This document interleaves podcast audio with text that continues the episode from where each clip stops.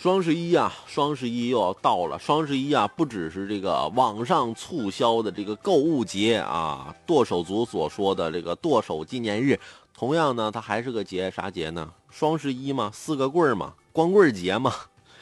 应届毕业生啊，小宁最近啊，就在双十一到来之际买了一份保险，那保险挺特别的，叫什么呢？恋爱险。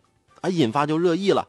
这份保险呢，从保单生效之日起三年啊以后，甚至十三年内，投保人与指定心上人结婚，即可获得结婚礼金或玫瑰花。恋爱险能保住爱情吗？每个人其实都想把爱情进行到底，谈一场永不分手的恋爱。可是现如今啊，你说这个。纯美坚贞、经得起诱惑的爱情吧，太少了。想用一份恋爱险保住爱情，海鹏倒觉得这不过是不切实际的一厢情愿罢了。当然，大多数投保者也明白这个道理，不会迷信恋爱险能为自己带来忠贞不渝的爱情，所以选择恋爱险啊，有时候啊，只关浪漫啊，无关爱情。保险业投放恋爱险产品啊，既抓抓住了现代年轻人追求浪漫的心理特征，也契合了当下互联网保险的发展势头。但最关键的是呢，保险企业对这款保险的盈利预期是充满了信心。无论是哪一款保险品种，保险公司都会先精细的核算赔付概率，以确保最终盈利。恋爱险啊，它也不例外。购买了一份恋爱险，一旦投入啊，投保人在保单生效之日起三年后至十三年内与指定的心上人结婚，保险公司就要按照约定赠送结婚礼金或者是玫瑰花，再加上前三年期间的人身意外伤害保险，保险公司必然的是亏损的。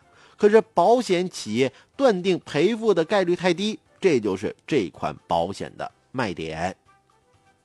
两人相爱三年，修成正果，步入婚姻殿堂，这是令人非常期待的完美结果。然而，现实社会中不确定性太多，充满了无限变数，尤其是受利欲熏陶的年轻人，他们的爱情观念中责任感并不强，闪婚闪离的现象增多，对待婚姻和爱情的态度更加鲁莽和草率。